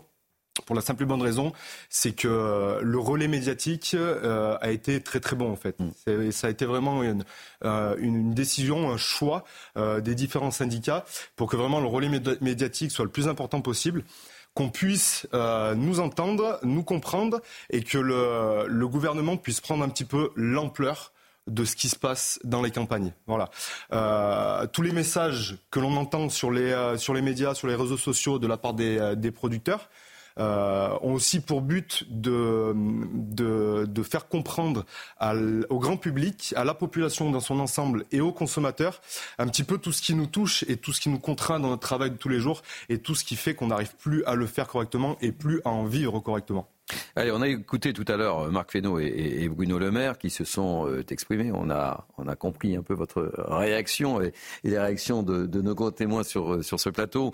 On va retrouver tout de suite Eric de Rigmaten, puisque vous le savez, il y avait le comité de suivi des négociations, des commerciales avec la grande distribution. Mon cher Eric, que faut-il ou plus précisément, qu'avez-vous, vous, retenu de l'intervention de, de Marc Fesneau et de Bruno Le Maire? Bonjour Eric. Eh bien, Bruno Le Maire a pris la parole. Bonjour, bonjour. Bruno Le Maire a pris la parole en premier. C'est clair, en fait, euh, la grande distribution et euh, les grandes marques euh, agroalimentaires ne jouent pas le jeu. Vous savez, il y a une loi qui s'appelle la loi Egalim. On est très fort en France pour faire des lois. Sur le texte, c'est toujours parfait, mais elles sont jamais respectées. En fait, c'est ça qu'on a compris ce matin de la voix de Bruno Le Maire, qui a dit tout simplement qu'il y avait des abus. Alors, qu'est-ce qu'il va faire Bruno Le Maire? Il va multiplier par deux les contrôles dès lundi matin. Et si les entreprises ne jouent pas le jeu, c'est-à-dire si les grandes marques agroalimentaires, les industriels, comme on les appelle, ne jouent pas le jeu, ils vont avoir une amende, 2% du chiffre d'affaires. 2%, ça c'est énorme pour des grandes entreprises. Est-ce que ce sera vraiment le cas? Est-ce qu'il aura les moyens? Est-ce qu'il ira jusqu'au bout? Ça c'est la grande question. Puis Marc Fesneau, ministre de l'Agriculture, a pris la parole. Qu'est-ce qu'il a dit lui? Bah, Lui, sa priorité, c'est que le revenu des agriculteurs progresse. On est en plein dans cette question, cette priorité. Et pour cela, eh bien, il y a deux choses. D'abord, que ces grandes entreprises agroalimentaires n'aient plus leur siège ou leur centrale d'achat à l'étranger, parce qu'elles contournent la loi française, donc la loi Egalim ne peut pas être appliquée. Et que deuxièmement, euh, on arrête une fois pour toutes de transformer euh, la nourriture euh, en France alors qu'elle est achetée à l'étranger. Donc vous avez un rôti de porc qui est vendu 2 euros le kilo ou 3 euros. Parfois, il est en dessous du prix de vente en fait de, de, l'agriculteur du producteur ou de l'éleveur. Donc c'est ça le problème. Aujourd'hui, donc, il faut que euh, cette viande qui est marquée Made in France, fabriquée en France, soit vraiment faite en France et non plus élevée à l'étranger avec des OGM. Et ensuite, on la rapatrie dans le pays et hop, on la transforme et elle prend le label France. Ça, c'est faux. C'est une escroquerie. Voilà. Donc, cette loi Egalim, elle a prévu ça, mais elle n'est pas appliquée. Donc, dès lundi, eh bien, il y aura des pénalités et peux vous dire que ça peut barder, si vous me permettez l'expression, ça va barder pour euh, les hypermarchés et aussi pour euh, les euh, industriels de l'agroalimentaire. Ça va barder s'ils ne respectent pas cette loi. En tout cas, on verra si elle est suivie des faits. Merci pour cette synthèse, mon cher Eric de Rick Maten. ça va barder, Anthony? Bah écoutez, effectivement, je pense que si le, monde agricole n'est pas entendu, encore une fois, et qu'on a plus des choses qui ressemblent à des mesurettes ou alors à des effets d'annonce, je pense que les blocus euh, vont, euh, vont perdurer dans le temps, oui. Après, Bardet, Écoutez, je ne pense pas, ou je ne sais pas qu'est-ce que vous entendez par le mot bardet, mais je sais. C'est l'expression d'Eric de Matin, hein, c'est pas la mienne, mais euh, je ne faisais que relier. Tu me défausses pas. Hein. Je sais que voilà, la, plupart, la plupart des blocus, en tout cas ceux qui sont sous l'égide FNSEA, euh, sont pacifiques. Euh, il n'y a eu aucun débordement. Euh, on est là juste pour euh, bloquer, immobiliser, mais il n'y a aucun débordement. Au contraire, l'ambiance est très bonne. Très souvent, il y a des riverains qui nous rendent visite, qui nous apportent de quoi manger ou de quoi boire. Ouais, vous sentez cette solidarité française. Tout le monde est derrière vous. Hein. énorme. Et les gens passent à... soutenu par. Les gens passent à côté de nous, nous félicitent, nous disent allez les gars, lâchez rien et tout, ça, ça va aller pour vous. Effectivement, quand on regarde les, les sondages, l'opinion est exceptionnelle envers les, les, agriculteurs aujourd'hui. Donc il faut. Et ça, ça vous fait chaud au cœur, je suppose, évidemment. Ouais, ça nous fait chaud au cœur. Effectivement, on, a le ressentiment que la population est derrière nous et comprend ce qu'on est en train de vivre. Joseph Touvenel, euh, petite réaction. Vous venez juste d'arriver et de participer à ce Midi News Weekend. Je trouve que Montesquieu avait raison quand il disait euh, J'aime les paysans, ils ne sont pas assez savants pour raisonner de travers. On a l'impression que le monde paysan raisonne juste, concurrence déloyale évidente dans beaucoup de domaines, et ça touche pas d'ailleurs que le secteur agricole. Hein. La concurrence déloyale, c'est toute la France qui l'a subie en matière sociale, mm. environnementale et fiscale. Et c'est le cœur du problème qu'on a. Alors les, paysans, eux, ils le prennent de, plein fouet depuis des années. Ça fait des années qu'ils disent. Mm-hmm. Et on a une classe politique qui tout d'un coup se réveille. Ah ben oui, les amis, il y avait un problème. Et ils sont en train de se décrédibiliser complètement. Alors, ils ont intérêt à réagir et à réagir concrètement. Mm parce que le pays ne supporte plus ça. Mais ce qui m'inquiète derrière cette révolte paysanne que, que, je comprends et que je soutiens tant mmh. qu'elle reste pacifique comme elle est. Mais elle pourrait faire euh, domino, hein, on l'a vu, on en parlera peut-être tout à l'heure, à, Rennes, où les pêcheurs également sont à quai pour d'autres problématiques. Euh, on a vu que certaines entreprises aussi, hein, Thomas, euh, se mobilisent. Donc, Parce que nous sommes dans l'empire des mots. Quand j'entends le ministre qui nous dit J'appelle au patriotisme agricole. Vous le faites très bien. Très bien, très bien, monsieur le ministre. Ça s'appelle pas un peu de la préférence nationale hmm. Que vont nous dire les deux anciens premiers ministres, Fabius de gauche et puis euh, celui de droite qui sont au Conseil constitutionnel. Hmm. Ils vont nous dire que c'est pas bien. Alors il faudrait mettre les choses une fois pour toutes sur la table. Oui, le patriotisme économique, c'est une bonne chose. Oui, la nation existe. Oui, on doit se protéger. Oui, la concurrence déloyale, on doit la refuser. Les paysans ont raison. Après, c'est une très bonne idée, euh, par exemple, par rapport à ce qui existe déjà, c'est-à-dire l'exception culturelle française. Aujourd'hui, elle existe. Euh, il faudrait peut-être décréter l'exception euh, agricole française, tout simplement. C'est du patriotisme et c'est normal. Et ça nous garantit aussi à nous que les produits que nous mangeons sont réellement cultivés en France, suivant les normes et souvent aussi la pratique de nos agriculteurs qui sont, qui, qui sont vraiment dans la majorité dans une pratique vertueuse. Et moi, je pense qu'il faudrait décréter ça. Je ne sais pas ce que vous, en pensez. Chaque année, euh, l'agriculture française est élue comme étant la plus vertueuse au monde. Mhm. la plus vertueuse au monde. Et ça, il y a pour nous, en tant qu'agriculteurs, il n'y a pas besoin d'avoir des normes en plus, des réglementations en plus. Mhm. Nous sommes les premiers conscients de ça. C'est nous qui prenons soin de notre environnement, qui prenons soin de la biodiversité, c'est nous qui façonnons les paysages, c'est nous qui faisons, qui faisons vivre tout un tissu économique dans la ruralité. Parce qu'il y a les exploitations agricoles, mais il y a tout ce qui gravite autour mmh. des exploitations agricoles, tous les fournisseurs, etc. Et tout. Quand on a, euh, quand on fait appel à de la main d'œuvre, cette main d'œuvre qui vient loger dans les régions euh, dans lesquelles elle travaille, mmh. font vivre tous les petits commerces aux alentours, ça ne s'arrête pas là. Ça a un impact qui est vraiment euh, beaucoup Vous êtes écolo, hein, contrairement à ce que disent les activistes écolos. Vous êtes les premiers écolos. Et ce qui est toujours surprenant, en fait, c'est une fois de plus, je m'auto-soule, hein, pardonnez-moi de rabâcher, hein, mais c'est vraiment le côté antinomique entre ce que la majorité des Français vivent sur le terrain et les politiques. On a l'impression qu'ils se réveillent du coma. C'était des gens comateux qui n'ont rien anticipé, mais on pourrait projeter ça pour plein d'autres secteurs. Pourquoi vous avez un consensus au sein de la population française? Parce qu'on a tous des ancêtres qui étaient paysans en fonction des territoires dont nous étions originaires à la base. Mais vous nous nourrissez et puis on peut se retrouver en vous. Évidemment que ce que vous vivez est un scandale à tout point de vue. J'ai toujours l'habitude de dire que vous êtes entre le RSA pour la majorité d'entre vous et l'allocation aux adultes handicapés. Et je le redis, hein, moi qui suis handicapé visuel, qui défend cette cause, il y a également une grogne énorme dans le milieu du handicap pour plein de raisons au niveau de l'injustice sociale. Et en fait, il y a des parallèles qui sont faits hein, au niveau sociétal actuellement par rapport à vos difficultés, à vos souffrances. Et c'est pour ça que vous avez notre soutien, évidemment, si cela reste pacifique. Mais de toute manière, c'est votre leitmotiv, vous le dites depuis le départ sur les plateaux télé et même sur le terrain, que vous voulez être entendu. Alors j'espère que les éléments de langage et les effets d'annonce vont s'arrêter et que vous allez obtenir gain de cause parce que c'est simplement une justice sociale ce que vous demandez. Bien sûr, nous, ce que l'on demande aujourd'hui, c'est simplement de pouvoir continuer à travailler dans de bonnes conditions et pouvoir fournir à la population française une nourriture de qualité. Une nourriture de qualité. Aujourd'hui, c'est l'inverse qui se passe. On va parler un petit peu de l'exemple de la cerise. Alors, vous savez quoi? On va en parler juste après parce que Michael Dorian, il est 13h16. Nous avons une minute de retard, mais on va parler de la cerise juste après. Michael Dorian, on fait un point sur l'information. Les agriculteurs vont-ils bloquer Paris? La FDSEA et les jeunes agriculteurs ont appelé, ont appelé à des blocages sur les principaux axes qui mènent à la capitale. Des actions ont d'ailleurs commencé euh, ce matin sur la N118 et un pic de ralentissement est attendu entre 14h et minuit. Le prix des péages autoroutiers n'augmentera pas plus de 3% cette année pour la plupart des réseaux. C'était la promesse de Clément Beaune, ancien ministre des Transports, en novembre dernier. Comme chaque année, les tarifs augmenteront donc dès le 1er février, c'est-à-dire jeudi prochain. Et puis la Colombie en proie aux flammes depuis plusieurs jours. Au total, une trentaine d'incendies de forêt font rage dans plusieurs régions. Des incendies attisés par la chaleur et la sécheresse en raison du phénomène climatique El Niño auquel le pays est confronté depuis plusieurs jours.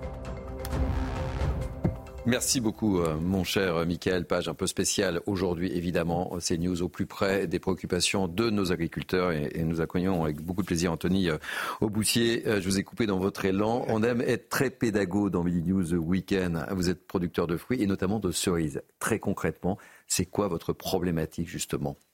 Alors, la cerise est un produit emblématique produit phare de l'été. Généralement, il est attendu par le, consommateur avec impatience, non seulement parce qu'il est bon, mais en plus de ça, il annonce euh, l'arrivée des vacances. Vous savez que chez mon euh, fruitier, il y a déjà des cerises, mais qui viennent pas de chez vous. Ah, elles doivent Ah venir du, du Chili, en tout Voilà. c'est l'hémisphère sud. Mais il y a déjà des cerises. Voilà, bon. Mais qui ne sont pas françaises. Oui, effectivement. Non, non, ça c'est encore une fois le respect des saisons en termes de produits, des fruits et Mais c'est important de le dire parce que c'est aussi une concurrence par rapport à vous. Ah ouais, tout à fait.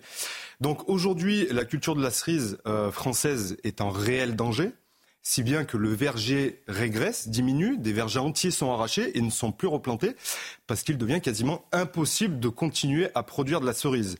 Euh, pour la simple et bonne raison que depuis les années 2010 environ, un ravageur très agressif qui s'appelle la Drosophile Suzuki est arrivé en France. Une petite mouche euh, de pas grand chose, elle est pas grande mais elle est super efficace et elle nous arrive droit de, de l'Asie. Et donc au départ, jusqu'à encore quelques années, nous avions les produits phytosanitaires avec les matières actives euh, efficaces pour arriver à lutter contre ce ravageur. Ces matières actives nous ont été retirées. Aujourd'hui, nous sommes complètement démunis face à ce ravageur. Et pour autant, on vient importer des cerises de l'étranger. Ben, c'est ce que je vous disais. Qui n'ont pas les mêmes réglementations que nous et qui contiennent ces matières actives. Mm. Vous voyez un petit peu l'aberration? Ouais. Imaginez un petit peu l'aberration. C'est-à-dire qu'aujourd'hui, sur des étals en France, dans les magasins, vous pouvez trouver des fruits et des légumes qui contiennent des matières actives qu'on nous interdit chez nous. Voilà. Donc aujourd'hui, le verger de la cerise est clairement en danger. On est sans solution face à ce ravageur qui décime toutes les cultures. Parce qu'une fois que cette mouche elle a pondu son œuf sur la cerise, la larve se développe et grignote l'intérieur du fruit. Et c'est un fruit qui est complètement inconsommable, impropre à la consommation. Donc aujourd'hui, les seules solutions qui s'offrent à nous, c'est arriver à protéger le verger avec des filets euh, anti-insectes, avec des mailles suffisamment fines pour que l'insecte ne pénètre pas à Mhm. l'intérieur. On est sur des investissements à l'hectare qui vont de l'ordre de 80 000 à 100 000 euros. Qui peut mettre ce prix-là pour Dans la un situation hectare actuelle, ça paraît difficile. Rendez-vous compte, un Bien hectare, sûr. c'est 10 000 mètres carrés. Ouais. C'est un carré de 100 mètres par 100 mètres. C'est pas énorme. On est entre 80 et 100 000 euros de protection à l'hectare. Vous voyez un petit peu? Je vais essayer d'imager un petit peu ça pour, euh, pour que ce soit peut-être plus clair pour certaines personnes. Imaginez, monsieur, vous arrivez un matin sur le plateau et votre direction vous dit alors, nouvelle réglementation qui vient de tomber. Aujourd'hui, euh, vous allez faire le journal sans micro. Vous allez dire ok, alors super, comment je vais faire Pas de solution. Vous faites, vous vous débrouillez comme vous pouvez. Hmm. Je Ok. parle fort. Donc vous allez parler fort. C'est exactement ce que vous allez faire parce que vous êtes passionné par votre métier Hmm. et qu'en plus de ça, il vous fait vivre. Vous allez parler fort. Au bout de quelques jours, vous allez avoir les cordes vocales qui vont commencer à s'abîmer un petit peu. Je confirme. Et petit à petit, vous allez baisser les bras et abandonner. C'est exactement ce qui se passe dans nos champs à nous. Voilà. En C'est très concret en tous les cas. Ce que nous dit Anthony, en fait, c'est l'agriculture française, c'est la plus vertueuse au monde. Ouais, mais visiblement, il y a des vertus dont on meurt. Et, et le pire, j'allais dire, c'est que euh, pourquoi est-ce que les Français soutiennent à ce point-là le mouvement paysan? C'est qu'ils se reconnaissent dans chacune des Évidemment. étapes. Voilà. Autrement dit, aujourd'hui, le fait qu'il y ait des activités qui sont plus qu'utiles, indispensables et nécessaires, mais qui ne sont plus vivables. Autrement dit, le modèle économique s'est effondré. Malgré tout, on a besoin de l'agriculture et tout le monde s'en moque. Les politiques se sont lavé les mains alors que leur travail, c'est de garantir un environnement. Ils ne peuvent pas sauver individuellement chaque exploitant. En revanche, garantir un environnement qui, lui, permette aux gens de travailler et de vivre de leur travail, ça, c'est leur job. Donc ça, c'est déjà la première donnée. Et deuxième donnée, pourquoi est-ce qu'ils sont dans cette situation-là? À cause de réglementations absurdes sur laquelle nous rajoutons encore une couche. Ah, les Français, on est encore plus pointilleux que les autres. hein. Oui, mais on rajoute encore à qu'est-ce chaque que fois. ça On est les premiers élèves de l'Europe. Qu'est-ce que ça signifie à part finalement un mépris complet pour le travail des gens sur le terrain Parce que quand vous vivez dans ces représentations-là, ça veut dire que vous ne regardez pas les gens réellement. Ça veut dire que vous ne les écoutez pas. Ça veut dire que pour vous, ce sont des entités. Euh, en fait, monsieur n'est pas un agriculteur, c'est un équivalent temps plein producteur de légumes ou de Mhm. fruits. Fruits. Ben, c'est absolument lamentable ce qui est en train de nous arriver. Et pourquoi on en est là? On en est là alors que les situations sont connues, alors que le fait que les lois ne sont pas respectées est su, parce que tout le monde s'en lave les mains, parce qu'à la fin, s'en préoccuper prend du temps et demande de l'énergie. Mais, mais c'est le boulot des politiques. Exactement. C'est une question de volonté politique. Thomas, vous savez quoi Je vous donne la parole juste après, parce qu'on va marquer une pause, si vous me l'autorisez. On va marquer une pause, édition un peu spéciale dans News Weekend, évidemment, et on est très heureux de vous avoir à nos côtés pour euh, comprendre effectivement la problématique. Si même nous, on la, comprend, on la partage en tous les cas, il semblerait que ce soit un petit peu plus difficile du côté de nos politiques, euh, me semble-t-il. Mais ça, on marque une pause, on se retrouve tout de suite euh, pour cette page spéciale consacrée à nos amis agriculteurs. À tout de suite sur CNews. Merci de nous accueillir euh, chez vous pour cette page spéciale News Weekend consacrée à nos amis agriculteurs, évidemment. On retrouve nos grands témoins dans quelques instants, mais tout de suite, on fait un point sur l'information avec Michael Dorian. Le ministre de l'Actualité appelle à, je cite, une forme de patriotisme agricole. Marc Fesneau s'est exprimé depuis le ministère de l'Agriculture alors qu'une réunion se tenait aux côtés de Bruno Le Maire sur le thème des négociations commerciales avec la grande distribution. Censuré mais promulgué dans les heures qui viennent. Après un, long feuilleton politique, le gouvernement souhaite pouvoir appliquer les premières mesures de la loi immigration dès ce week-end. Pour rappel, 35 des 86 articles du texte ont été retoqués totalement ou partiellement par le Conseil constitutionnel. Et puis à Rennes, il y a eu de la casse hier soir après la décision justement du Conseil euh, constitutionnel lors d'une manifestation contre la loi immigration. 450 personnes se sont euh, spontanément retrouvées euh, dans le centre-ville, une mobilisation qui a donné lieu à de nombreuses dégradations. Merci beaucoup, euh, Mika. Je vous présente euh, mes grands témoins du jour avec euh, Anthony Auboussier, agriculteur dans la Drôme, membre de la FNSEA, producteur de cerises. Un beau département avec les spécialités, on en parlait hors plateau, la caillette de la Drôme. Très beau département, c'est important. Il y a tellement de belles choses. On en a l'eau à la bouche, Anthony. Pas que dans la ah Drôme, mais il faut bien reconnaître que vous, vous, habitez un très beau département et on est très heureux de, vous avoir à nos côtés. Naïmem Fadel, Céline Pina, Caroline Pilast, Joseph Touvenel sont avec moi, évidemment. Alors, coup de projecteur, évidemment. On est présent aux quatre coins de France euh, auprès de vos collègues agriculteurs. Je vous propose de prendre la, direction du Rhône à, à, très précisément. On va retrouver euh, Olivier euh, Madinier. Bonjour, mon cher Olivier. merci d'être avec nous. Ce qui est important de dire, c'est que vous avez à vos côtés également Arnaud Rousseau, qui est président de la FNSEA et qui est sur place aussi. Racontez-nous. Il y a des attentes énormes, évidemment, du côté de, de. Absolument, Arnaud Rousseau qui est là depuis euh, 10 heures ce matin. En fait, il est venu assister au congrès euh, annuel euh, de la FDSEA du département du Rhône, un congrès prévu de longue date. Et vu les circonstances, euh, ce congrès s'est tenu ici, sur cette portion d'autoroute bloquée depuis 48 heures et que vous voyez derrière moi. Alors, Arnaud Rousseau était aussi très occupé au téléphone en train d'échanger sur les mesures du gouvernement à venir euh, dans l'après-midi. En tout cas, Arnaud Rousseau a affirmé euh, devant les agriculteurs que si le compte n'y était pas, le mouvement était possiblement en capacité de se durcir. Euh, Arnaud Rousseau qui a martelé ce message devant les agriculteurs et il va reprendre la route vers Paris. C'est là qu'il prendra connaissance des mesures annoncées par Gabriel Attal et il devrait donner la position de la FNSEA en début de soirée. Merci beaucoup, mon cher euh, Olivier, en direct de Limonest, dans le Rhône. On va beaucoup voyager dans, cette émission, évidemment. On va prendre la direction maintenant des Bouches du Rhône. On va retrouver Laure Para depuis Miramas, autre belle région évidemment, Laure Para. Là aussi, les attentes sont énormes évidemment, on l'imagine, et le rendez-vous est fixé à 17h, 17h30. Je parle, je parle sur les gouvernes de Thomas Bonnet, notre spécialiste politique. Laure, écoutez euh, Thierry, là ce que vous voyez à l'image, c'est l'entrée de la zone d'activité de Clé Sud. Alors Clé Sud, qu'est-ce que c'est? Eh bien, c'est une des plus grandes zones d'activité euh, de l'Europe du Sud. Hein. ici, par jour, euh, des milliers de, alors pas des milliers, mais au moins 1000 voire 1500 camions rentrent dans cette zone pour charger ou décharger. Et les agriculteurs ont décidé de la bloquer, hein, puisque dans l'esprit, ils veulent bloquer l'économie pour montrer leur capacité de nuisance, pour mettre la pression au gouvernement. Et vous voyez, ils ont déverser euh, des euh, déchets de végétaux ou encore euh, des pneus. Ils sont installés juste là devant, devant la caméra. Voilà, vous voyez, ils sont installés là, un petit peu en amont. Il y a un rond-point où tous les poids lourds eh bien, qui arrivent font demi-tour. J'en ai discuté avec quelques-uns d'entre eux. Ils semblent vouloir s'installer ici dans la durée. Ils ne croient pas, en tout cas avec ceux, ceux avec qui j'ai parlé juste avant ce duplex, ils ne croient pas aux déclarations à venir de Gabriel Attal. Ça fait 20 ans qu'on les balade m'ont-ils expliqué, pour employer un terme un peu familier. Et ils euh, comptent bien rester ici aujourd'hui, demain, et s'il faut rester plus longtemps, ils s'organisent, ils, ont leur exploitation qui est à peu près 2-3 km des lieux, donc ils peuvent se relayer pour à la fois maintenir tenir le point de blocage et à la fois continuer à s'occuper de leurs exploitations. Merci beaucoup, euh, Laure depuis Miramas, dans, les Bouches du Rhône. Tony, la détermination est, là, hein. c'est moins qu'on puisse dire.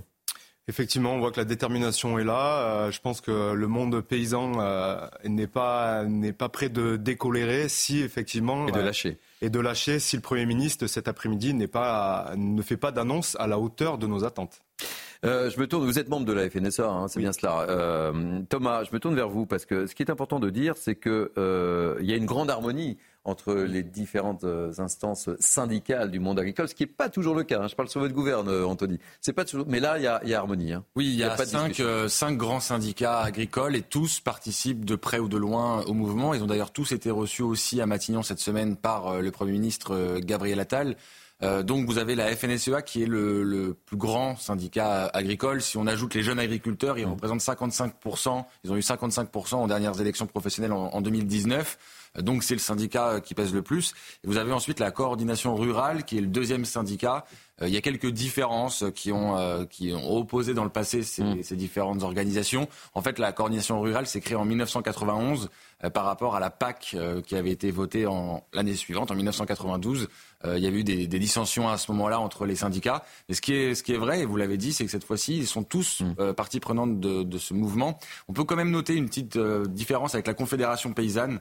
Confédération paysanne, qui est un syndicat plutôt marqué à gauche, voilà, qui, est en, qui dénonce l'ultralibéralisme et qui au départ n'a pas vraiment pris part au mouvement, qui s'est un peu tenu éloigné et qui désormais a été sans doute rattrapé aussi par, par sa bah base et par la réalité et donc participe à, à quelques actions. Mais c'était un peu le seul syndicat qu'on peut mettre à part dans cette harmonie des cinq grands syndicats agricoles. Vous êtes d'accord, euh, Anthony? Oui, tout à fait. Alors, hormis le fait qu'on voit par-ci par-là sur différents points de blocage des drapeaux affichés FNSEA mm. ou euh, des bonnets affichés coordination rurale. Euh, Aujourd'hui, il n'y a pas de, de guéguerre entre aucun des syndicats. Le but, c'est pas d'aller rejeter une faute sur l'autre ou de dire lui il revendique ça, moi je revendique ça, non, pas ci, pas ça. Non, là c'est au contraire, c'est l'union fait la force. Et ça, euh, tout le monde l'a très bien compris aujourd'hui. Et c'est pour ça que euh, tout se passe très bien et, euh, et la main dans la main. Je voulais vous faire écouter Romain Blanchard, qui est membre de, de, votre syndicat, qui est président de la, de la FNSEA des, des Bouches-du-Rhône. je trouve que sa réaction euh, très limpide et, pleine de bon sens. Vous me direz ce que vous en pensez les uns et les autres. on écoute euh, Romain Blanchard. Le mouvement lancé par la FNSEA et les JA, c'est un mouvement des agriculteurs, pour les agriculteurs, par les agriculteurs. On veut éviter toute récupération politique. Nous sommes des mouvements apolitiques, euh, nos syndicats. On sait qu'on s'est découvert beaucoup d'amis ces 48 ou 72 dernières heures, mais si on avait eu des amis depuis 30 ans, ben, on n'aurait pas eu à se mobiliser aujourd'hui. Si euh, M. Attal arrive à régler en 4 jours les problèmes sur lesquels nous alertons à corps et à cri depuis 30 ans, euh, ça nous posera quelques questions, euh, soit sur son talent, soit sur le manque de conviction de ses prédécesseurs. Je trouve cette réaction extraordinaire. Elle reflète bien la situation quand même. Ils se sont découverts plein d'amis. C'est vrai, il y a un marquage à la culotte entre Gabriel Attal, évidemment, dont on attend, on ne cesse de le dire depuis le début de cette émission. On a vu Jordan Bardella également sur le terrain. Euh, c'est vrai que là, ils se sont fait pas mal de copains, les agriculteurs. Ah, quand vous avez 85% euh, des Français qui soutiennent un mouvement, euh, tout homme politique mm. Mm. normalement constitué s'intéresse de près à ce, mm. qui, à ce, qui, se passe. Donc c'est évidemment pas surprenant. Bon, ils sont pas dupes, hein. enfin je parle sous la gouverne d'Anthony, mais ils sont pas dupes. Sont pas dupes. Il y, a, y, a un jeu politique, mais c'est intéressant ce que disait cet agriculteur par rapport à, à Gabriel Attal. Gabriel Attal doit mettre fin euh, cet après-midi, s'il le peut, mm. au règne de l'absurde qui mm. euh, est en vigueur euh, dans le monde agricole. Je prends deux exemples. J'étais dans le Nord cette semaine. Vous avez des, des, normes qui sont différentes et des règles qui sont différentes entre la France et la Belgique. Vous avez donc des agriculteurs, notamment des, des personnes qui travaillent dans, dans, la pomme de terre, qui vont en Belgique, à quelques kilomètres seulement de la frontière, pour produire des pommes de terre parce que c'est plus facile. On parle même pas des règles fiscales, mais bon, c'est mm-hmm. nettement plus simple. L'autre, euh, l'autre exemple, et je, reprends, je rebondis sur ce que disait Eric de Riedmaten tout à l'heure, on nous dit donc la loi Egalim sur le papier, elle est plutôt, elle est plutôt euh, convenable, mais elle n'est pas respectée parce qu'il n'y a pas assez de contrôle. Et dans le même temps, vous avez des agriculteurs qui se plaignent des normes et des règles qui, elles, pour le coup, sont très respectées. Vous avez des satellites qui contrôlent presque en temps réel euh, les cultures et les champs des agriculteurs. Donc en fait, on a les moyens, si on veut, de, faire des contrôles. C'est simplement qu'on ne les fait pas, sans doute, à l'endroit qu'il faudrait. Mmh. Donc vous n'êtes pas dupe évidemment. Hein. je vous pose la question, mais j'ai déjà la réponse en vous regardant. Euh, récupération politique, euh, bien évidemment, comme à chaque fois qu'il y a un événement dans ce pays, euh, les responsables hmm. politiques, euh, ah, tout le monde se presse là. De différents partis, tout le monde se presse. Voilà, en disant bien évidemment, on soutient aussi le, monde paysan. On aime les agriculteurs. on est avec vous. Tout le monde aime les agriculteurs dans ce cas-là. Après... On mange français. sur le fait que Gabriel Attal euh, arrive à régler euh, tous les problèmes de l'agriculture en quatre jours, non, il ne faut pas rêver, ça n'arrivera pas. Hmm. Ça n'arrivera pas. Par contre, le gouvernement actuel peut s'engager sur euh, des. Ça serait quoi justement la, la, la, mesure la plus symbolique pour vous Parce que vous le dites, et on entend depuis le début de cette émission. Écoutez, on euh, a déjà commencé par arrêter cette, euh, ce phénomène de surtransposition des, des réglementations. Mm. Déjà, soyons tous sur le même pied d'égalité. Mm. Mm. Tout pays membre de l'UE, soyons tous au même niveau. Déjà, commençons par ça. Ça paraît être pas mal. Après, on a parlé de distorsion de concurrence. Effectivement, euh, arrêtons de faire entrer des, des produits dans notre pays que, que nous-mêmes, on ne veut pas produire. N'importons pas l'agriculture que nous ne voulons pas chez nous. Voilà. Et puis après, des, soucis, euh, il y, en a plein. On parle de, surcharge administrative. Alors aujourd'hui, effectivement, un agriculteur. Il faut bac plus 25 là maintenant. Hein, il n'est pas seulement agriculteur, il est donc chef d'entreprise. Ça veut dire il faut être bon techniquement hmm. dans ces champs, d'accord, pour produire euh, le mieux possible euh, avec un rendement qui soit convenable pour essayer d'arriver à en retirer un revenu, faire face à toutes les réglementations et les normes qui font face à nous. Il y a des fois, il faut de l'intellect hein, pour arriver à comprendre un petit peu mm. toutes les lois qui sont au-dessus de nous. Euh, il faut être comptable. Il faut être euh, DRH. Mm. Bien souvent, sur les exploitations, c'est de, la, gestion des ressources humaines aussi. C'est pas évident de, gérer des équipes. Euh, il faut être tout ça à la fois. Et quand on a face à nous une administration qui est mais d'une lenteur extrême et avec des couches administratives qui s'accumulent. Aujourd'hui, je veux planter un, hectare de pêcher, par exemple, j'ai droit à obtenir des aides qui vont de 20 à 30 voilà, suivant, euh, suivant certains cas. Pour déposer un dossier de demande d'aide pour ma nouvelle plantation, mais c'est un parcours du combattant. Mhm. Il faut que je coche différentes cases avec un tas de critères. Si jamais je ne réponds pas à un critère, c'est dehors. Non, mais c'est plus possible. C'est plus possible. Joseph Tounel. Alors, à la décharge de Gabriel Attal, s'il en a le courage et la volonté, il pourra régler un certain nombre de choses, notamment les normes administratives délirantes. Mais le règne de l'absurde, il vient en partie de l'Europe. Et ça, il ne va pas pouvoir le faire euh, cet après-midi. Euh, regardons euh, ce qui se passe en Allemagne, regardons ce qui se passe aux Pays-Bas. si les paysans allemands et, et aux Pays-Bas sont révoltés, c'est parce qu'ils ont des normes absurdes. Et donc, il faut s'intéresser à l'Europe aux accords dits de libre-échange, qui sont des accords, mais euh, d'une concurrence déloyale absolue. Euh, et ça, ça ne va pas se régler du, jour au lendemain. Puis, par rapport à ce qu'a dit notre ami agriculteur, j'ai une petite différence. Vas-y, euh, on est là, c'est des agriculteurs, par les agriculteurs, pour les agriculteurs.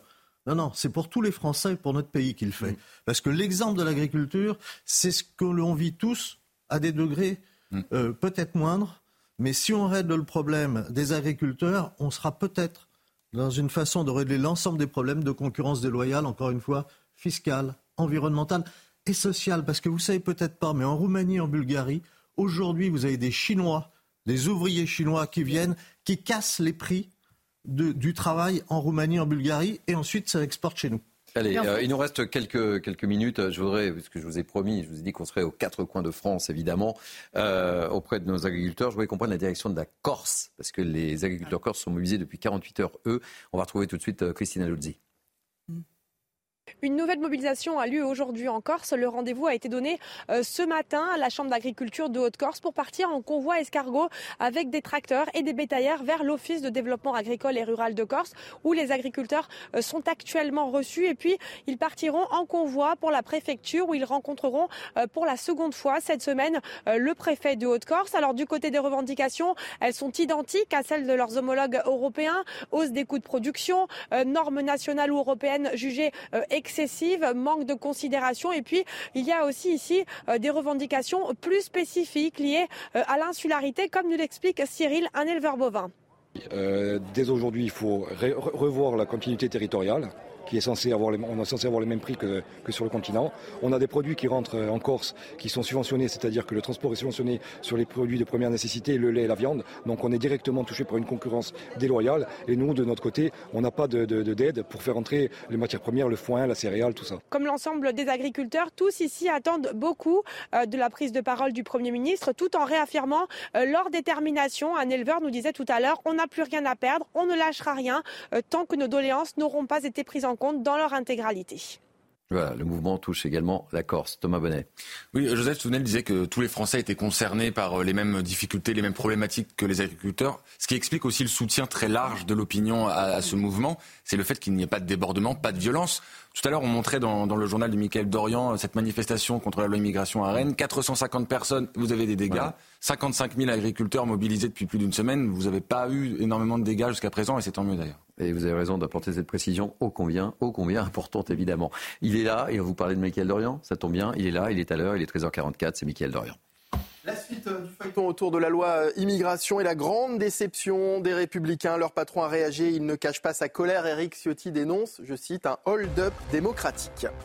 De son côté, Laurent Vauquier plaide pour un référendum sur l'immigration. Après la large censure du texte, le président de la région Auvergne-Rhône-Alpes estime que la loi a été vidée de sa substance, résultat selon lui du dévoiement de notre démocratie. Et puis dans l'actualité également, Charles, Charles III pardon, hospitalisé, Buckingham Palace précise dans un communiqué que le monarque a été admis pour une opération de la prostate. Il a été aperçu ce matin lors de son arrivée à la London Clinic, accompagné de la reine Camilla. Merci beaucoup, mon cher Michael. On arrive à la fin de cette émission. Le mot de la fin, Anthony Boulsier, si vous me le permettez, oui, les uns et les autres. Plaisir. On laisse la parole à, à Anthony. Quel est le message que vous avez envie de faire passer si vous avez Gabriel Attal face à vous, par exemple, qu'est-ce que vous avez envie de lui dire, Monsieur le ministre ou Gabriel Je ne sais pas. Eh bien, écoutez, Monsieur le ministre, j'espère que vous avez maintenant pleinement pris conscience de la crise que traverse le secteur agricole, pleinement pris conscience euh, du mal-être dans lequel nous nous trouvons euh, et qu'il va falloir répondre à la hauteur de, ce mal-être. Aujourd'hui, il y a un ras-de-bol qui est vraiment euh, au plus haut. Donc vraiment, soyez bons et faites en sorte que, que, voilà, que vous répondiez à nos attentes sur du court terme, mais surtout sur, du long terme, parce qu'on a besoin euh, d'avoir de la visibilité sur les années à venir pour créer de l'envie et surtout euh, voilà, favoriser l'installation des, euh, des jeunes qu'il y a derrière nous. Parce que si le nombre d'agriculteurs en France continue à s'effondrer, à s'effondrer, pardon, mmh. comme ça a été le cas depuis euh, pas mal d'années, il ne faudra plus venir parler de souveraineté alimentaire, il sera trop tard. Voilà, donc juste un dernier mot, je souhaite beaucoup de courage, de force, de résilience et à, à tous les agriculteurs qui sont encore présents sur les, sur les blocages. Il faut tenir bon. J'espère que le Premier ministre sera à la hauteur de nos attentes pour qu'on puisse enfin lever le, le camp, parce que croyez-moi qu'au bout d'un moment, c'est pas très drôle de rester inactif sur, un, sur, un, sur une autoroute. Voilà, et puis on a tous du travail sur les exploitations en plus de ça. En tous les cas, je retiens, vous avez dit à Gabriel Attal, soyez bon, moi je peux vous le dire, vous avez été très bon pour comprendre Merci. vos préoccupations. C'était un plaisir de vous avoir. Merci mes, mes amis, évidemment, ainsi Mini News Weekend. Merci à l'équipe qui m'entoure, à Benjamin qui a remplacé au pied levé Benjamin Bouchard, que je salue évidemment euh, qui est au fond de son lit, le pauvre. Euh, Cynthia Pinac, je remercie. Antoinette de la Roulière, à la promotion, Nicolas Nissim et Louis Lallemand. Merci aux équipes en régie. Vous pouvez évidemment revivre cette émission sur notre site cnews.fr. Tout de suite, c'est 180 minutes info avec l'ami Nelly Denac. Euh, moi, je vous dis bye bye. À demain, midi. La lumière sera allumée. On sera là pour Mini News Weekend. Bonne journée sur CNews.